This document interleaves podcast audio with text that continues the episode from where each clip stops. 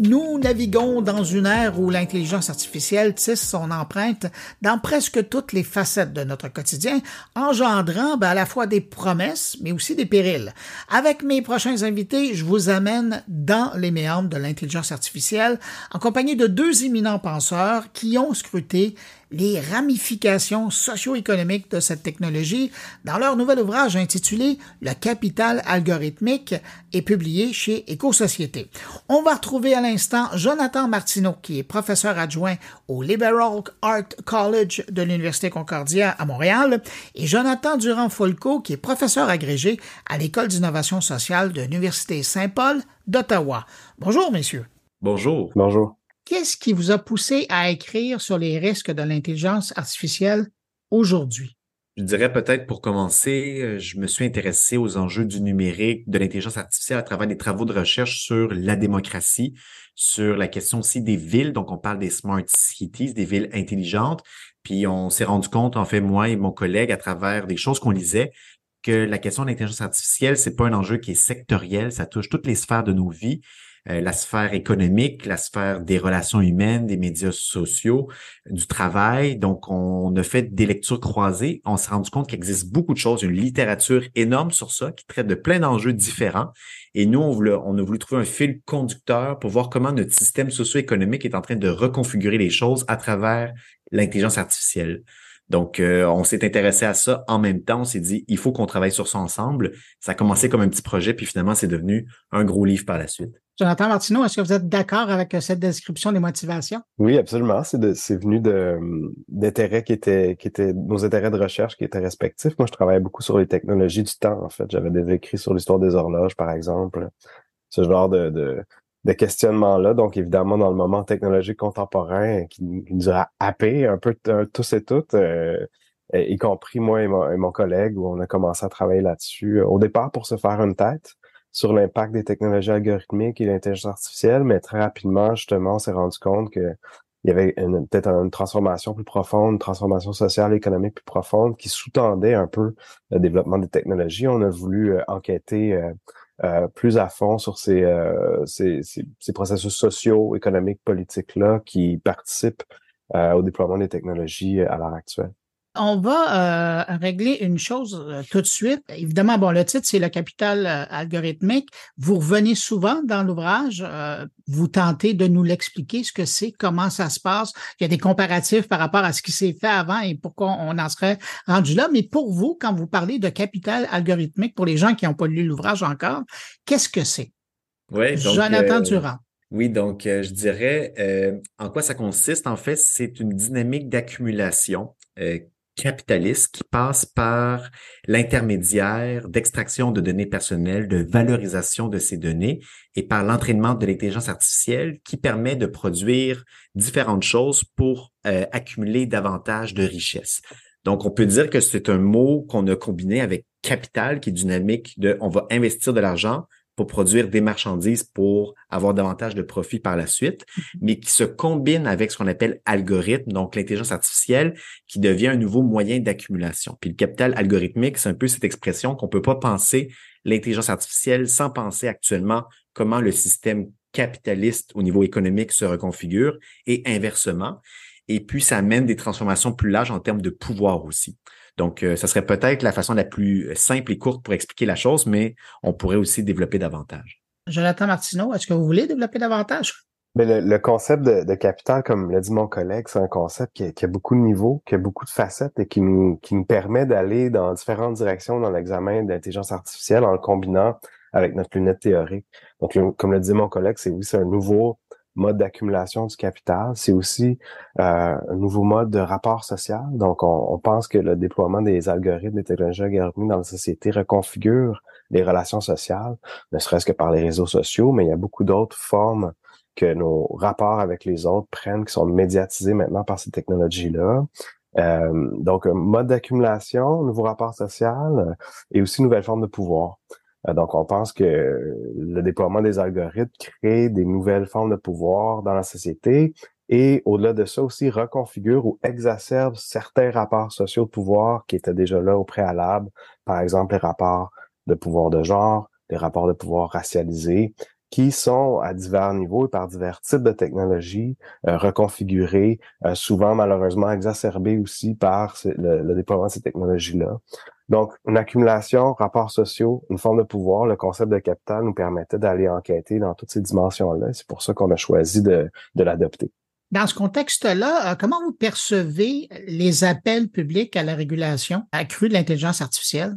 C'est pas Jonathan Durand? Oui, mais en fait, je pourrais dire que c'est bon signe que cette industrie se réveille après au moins 10-15 ans de travail intense. Il y a plusieurs euh, technologies qui existent déjà dans nos filtres euh, de médias sociaux, qui mmh. existent dans plein de systèmes euh, de soit nos différents objets connectés, assistants personnels ou ainsi de suite. Puis on dirait que l'arrivée de ChatGPT, en quelque sorte, bousculé les choses, accéléré. Ça a été une forme d'électrochoc. On s'est dit, OK, il faut qu'on se réveille. Donc, je pense que c'est bon signe. En même temps, je pense que l'angle mort actuel du discours qu'on entend beaucoup autour de l'intelligence artificielle, c'est de dire il faut se méfier d'une super intelligence ou l'intelligence artificielle générale, les risques peut-être qu'elle puisse devenir autonome, prendre contrôle euh, de l'humanité et tout. On doit empêcher ce genre de choses, alors que pour nous, ce qui est primordial, c'est de réguler les industries, euh, et d'agir sur les problèmes, les préjudices actuels que les systèmes algorithmiques produisent en termes de rapport de pouvoir, comme ça a été dit, en termes de concentration économique aussi dans les mains des géants du numérique, euh, ce qu'on appelle GAFAM, mais maintenant, il faudrait parler de Meta, Alphabet, Amazon et autres mm-hmm. grandes compagnies.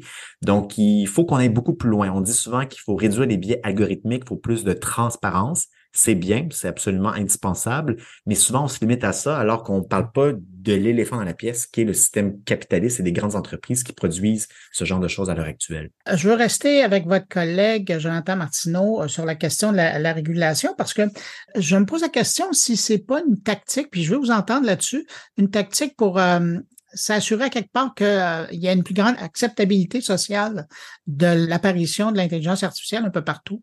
Jonathan Martineau? Oui, effectivement. Euh, nous, on pense que le, discours autour de, de, l'éthique de l'IA, de la régulation, euh, comme l'a dit mon collègue, un aspect extrêmement positif de, de, vouloir mieux encadrer le déploiement de ces technologies-là. Euh, ce qu'on voit, par exemple, chez, chez certaines, certains intervenants, certains acteurs à ce niveau-là, surtout sur le plan de l'industrie, c'est que la, la demande de régulation, la demande de moratoire, euh, sert aussi des intérêts euh, à, présenter un, visage acceptable, si on veut, au grand public, mais aussi à intervenir directement sur le plan des législations, des régulations, par exemple par l'emploi de lobbyistes, par l'emploi de, diverses techniques euh, politiques et d'influence, afin que ces, ces cadres réglementaires-là puissent d'une part, assurer la pérennité à plus long terme de l'industrie, d'autre part, rassurer les investisseurs. Il y a, vraiment un, gros effort là, qui est fait pour établir des cadres pour que les compagnies puissent savoir dans quoi exactement investir, qu'est-ce qui va être permis par la loi, qu'est-ce qui ne sera pas permis. Donc, il y a un flou juridique en ce moment, alors que les gouvernements tentent de rattraper le développement technologique, qui crée aussi de l'instabilité sur le plan du financement. Donc, c'est important pour ces acteurs-là de stabiliser le jeu, si on veut, de savoir vers où s'en aller. Donc, il y, a, plusieurs enjeux politiques aussi qui vont et qui font partie des enjeux de régulation qui sont importants de noter. Euh, sur le plan de, de de la, régulation comme telle. Nous, on pense que l'éthique de l'IA est, très, très importante. Les régulations sont très, très importantes, mais on aimerait aussi qu'une réflexion critique ait lieu. On peut se demander aussi au préalable quel genre d'algorithme on a besoin, quel genre d'algorithme serait bénéfique pour le bien commun, par exemple, pour l'égalité entre les hommes et les femmes, pour la justice sociale, et qu'on puisse déployer ces algorithmes-là de façon plus décidée démocratiquement, si on veut, plus réflexive, qu'un simple processus euh, économique un peu effréné d'accélération de compétition qui, est présentement le, le, fer de lance des technologies et qui, vient avec ben, des avantages de rapidité, des avantages de performance, mais aussi quelques inconvénients sur le plan de, l'impact sur le, le, bien commun de la société. Euh, Jonathan Durand-Folco, dans votre livre, à un moment donné, vous dites que l'intelligence artificielle est responsable du mirage éthique. J'ai bien aimé l'expression. Pourquoi, selon vous? Ben, en fait, je dirais que le mirage éthique, pour nous, c'est une des approches qui essaie d'embrasser l'intelligence artificielle du point de vue qu'est-ce que ça devrait être d'un point de vue assez positif avec des principes de justice, de justice sociale, de bien-être, de durabilité. Puis pour nous, en fait, l'éthique, c'est indispensable, ça doit être présent, mais les approches qui se limitent uniquement du point de vue éthique, mais qui ne prennent pas en considération les dynamiques socio-économiques actuels et qui posent pas les rapports de pouvoir, les systèmes de pression qui sont en cours, font comme s'il existe quelque chose comme l'IA en soi, et après ça, on doit voir en, dans quelle mesure on doit orienter l'IA en soi ou différentes technologies particulières. Et après, souvent, la forme que ça a pris à travers cette étiquette d'IA responsable, c'est des grandes déclarations de principe. Et actuellement, il y en a des centaines à travers le monde. Il y en a une à Montréal extrêmement importante, la Déclaration de Montréal, qui est d'après moi un pas dans la bonne direction. Mais après ça, de plus en plus de éthiciens euh, actuellement, et j'ai vu en fait une lettre ouverte de euh, d'un autre professeur, euh, Jocelyn Maclure, qui disait en fait que les approches de l'IA responsable doivent aller beaucoup plus loin et aller dans le champ du droit, de la loi, de la régulation, parce que des grandes déclarations de principe, euh, c'est comme un coup d'épée dans l'eau, ça n'a pas d'effectivité sur ce qui se passe.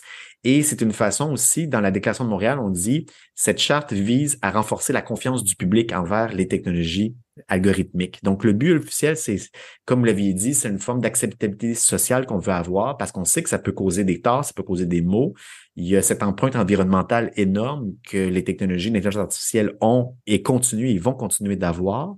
Mais si on veut juste dire, il faut que ça soit durable, il faut que ça soit vert, sans avoir d'orientation plus claire, sans avoir une limitation sur la consommation d'énergie à l'échelle globale, alors là, c'est un vœu pieux à notre avis à Montréal, ben, au Canada en général, on n'est pas au début de la formation parce que ça fait quand même longtemps que ça, s'enseigne. La preuve, c'est que justement, on commence à avoir émergé des vedettes euh, du, système d'éducation euh, canadien au niveau de la recherche aussi. Mais euh, là, on sent qu'il y a une nouvelle vague. Puis moi, j'aimerais bien vous entendre parce que vous êtes penché là-dessus. C'est quoi le rôle aujourd'hui des universités au niveau de la, puis même à la limite des cégeps, au niveau de la formation de cette nouvelle génération de gens qui vont chercher, qui vont développer l'intelligence artificielle? Est-ce qu'ils ont une, responsabilité en particulier? Euh, Jonathan Martineau, peut-être? Bien sûr qu'il y a une responsabilité en particulier. On le voit aussi, on entend de la part de, de chercheurs, de chercheuses en éthique de l'IA, justement, euh, soulever des, des enjeux par rapport à la formation euh, des programmeurs, des développeurs de technologie, des, des ingénieurs aussi euh, de données ou de, de software, où on, voit des appels à avoir davantage de cours d'éthique, des cours de politique, des cours de plus du domaine des sciences sociales qui sont intégrés dans la formation des gens techniques. Nous, on pense que c'est une super bonne idée, en fait, de, pour sensibiliser les, les, développeurs, les ingénieurs, les ingénieuses, euh, les ingénieurs, pardon, euh, vers des, euh, des questionnements éthiques, politiques, économiques aussi, qui peut-être ne feraient pas partie d'une formation qui serait purement technique. Donc, il y a, euh, à, notre sens, un impératif ici de repenser certains composantes de certains programmes de formation en ajoutant des éléments éthiques. Euh, et sur le plan de, sur le plan de, à l'inverse, sur le plan des sciences sociales, on pense que il faut aussi euh, favoriser même notre discipline comme la sociologie, la, science politique, la philosophie, l'économie, un engagement avec des, des, problèmes concrets réels, euh, surtout sur le plan de la technique, de la technologie en ce moment. Euh, donc, je pense que le, le, développement actuel impose de repenser peut-être certaines composantes des, problèmes, des, des programmes d'une perspective plus interdisciplinaire ou multidisciplinaire. Je pense que ça s'impose et je pense que ça pourrait être très, très bénéfique sur le plan de la, formation. Jonathan Durand-Folco. Oui, je dirais de façon complémentaire, les universités ont un rôle clé à jouer et elles ont déjà un rôle. Je dirais peut-être une chose qui est à la fois intéressant et inquiétant, c'est que euh, au niveau peut-être de l'écosystème euh, qui est basé à Montréal ou au Québec de manière plus large, il y a une collaboration étroite entre euh, différents acteurs publics, les universités, l'industrie, la recherche, euh, l'Institut Mila, par exemple, il y a Scale AI, il y a des partenariats avec l'Université de Montréal, avec HEC Montréal, avec beaucoup d'universités. Mm-hmm. Il y a beaucoup de fonds de recherche autour de ça, ce qui fait qu'il y a une série, en fait, il y a des centaines d'universitaires actuellement qui ont des fonds de recherche qui sont déployés pour travailler sur ces enjeux. D'après moi, c'est extrêmement bénéfique parce qu'on dit, OK, c'est important non seulement de programmer des robots, mais aussi d'avoir une réflexion éthique sur leur impact. Mais en même temps, il y a beaucoup de liens. C'est un écosystème qui est assez serré. Et l'inquiétude que j'ai de mon côté, c'est de dire, si cet arrimage est trop étroit et que les gens qui font la recherche et qui veulent évaluer euh, comment on pourrait déployer des systèmes IA plus éthiques collaborent d'aussi près avec l'industrie, il faut avoir un pas de recul aussi, différentes agences autonomes. Ici, c'est les mêmes personnes qui travaillent, par exemple, avec Yoshua Benjo, euh, qu'on peut apprécier, en fait, qui est un intellectuel et un, un des pères de l'intelligence artificielle moderne avec l'apprentissage profond. Mais si on collabore de trop près euh, et que juste cette concertation sans qu'il y ait de pas de recul critique, il y a un risque qu'on manque euh, un peu, en fait, ce débat contradictoire avec une pluralité de discours et qu'on s'enligne toutes vers une seule approche. Donc, euh, je serais pour une forme de pluralisme du débat, qu'il y ait des gens qui collaborent, qui soient concertés université, industrie, gouvernement, mais si c'est la même triade qui travaille, qui se finance entre elles, ça crée en fait une certaine élite euh, qui a intérêt à ce que les choses ne changent pas tout à fait non plus à la fois. Ouais, c'est ça. Je trouve ça intéressant que vous mentionniez Joshua Benjo parce qu'à quelque part, malgré tout ce que vous dites, on est chanceux d'avoir ce bonhomme-là ici au Québec et même dans le monde parce que même s'il est à l'avant-plan, il est encore, il est encore critique. Alors, imaginez quelqu'un qui aurait, comme, comme d'autres personnalités du monde de l'IA, qui foncerait euh, tout droit et euh, ne se poserait pas de questions. Messieurs, dernière question. Qu'est-ce que vous espérez que votre livre va réussir à faire comprendre aux gens? Euh, Jonathan Martineau. Ben, de, mon côté, euh, j'aimerais que le livre ait comme un effet ou impact chez les lecteurs et lectrices d'apporter une, nouvelle lunette, si on veut, une nouvelle voie euh, théorique, mais aussi pratique pour comprendre le développement de l'intelligence artificielle, non seulement comme quelque chose qui va de soi, mais qu'on puisse maintenant le voir d'un point de vue politique, éthique, philosophique, économique, sociologique, comme quelque chose qu'on fait aussi, auquel on participe et sur lequel on peut avoir une prise et que c'est important de se concerter collectivement, s'interroger collectivement sur le destin technologique de nos sociétés et sur le déploiement de ces technologies-là. Donc, je pense que j'aimerais que le, livre contribue à, une espèce de, reprise, de réflexivité démocratique euh, et politique aussi sur ces technologies-là euh, pour les faire, euh, les aligner davantage avec le bien commun. Jonathan Durand-Folco? Une des choses qu'on apporte dans le livre, c'est une théorie critique générale à la fois de notre système socio-économique, le capitalisme, une approche critique du développement des différentes technologies algorithmiques, mais aussi vers la fin du livre, on a une, une approche en fait en termes de propositions, de pistes d'action, de voies de résistance, d'alternatives aussi. Donc, si on dit qu'on veut pas avoir des médias sociaux tels qu'ils tels qu'ils existent, est-ce qu'il pourrait y en avoir qui se développent sous forme de logiciels libres, de coopératives, entre autres? Est-ce qu'on peut penser à des communs numériques, à des fiducies d'utilité sociale pour gouverner nos données, une infrastructure publique pour les réseaux de télécommunications? Et on dit en fait qu'au-delà de la régulation de l'IA qui doit avoir lieu, pour vraiment avoir un plein contrôle démocratique sur notre avenir social et technologique, il nous faut en quelque sorte dépasser le système capitaliste. Donc, c'est un peut-être un vœu euh, ambitieux, une, une audace, mais on donne des pistes d'action et on dit qu'on doit agir pour être capable de changer les choses. Donc, euh, c'est un peu le mot qu'on cherche à transmettre dans la fin de notre livre. Messieurs, euh, je rappelle, Jonathan Martineau, vous êtes professeur adjoint au Liberal Art College de l'Université Concordia et euh, Jonathan Durand-Folco, vous êtes professeur agrégé à l'École d'innovation sociale de l'Université Saint-Paul à Ottawa. Messieurs, merci beaucoup pour votre livre et merci beaucoup pour euh, avoir trouvé du temps pour répondre à mes questions. Merci, merci c'était un plaisir.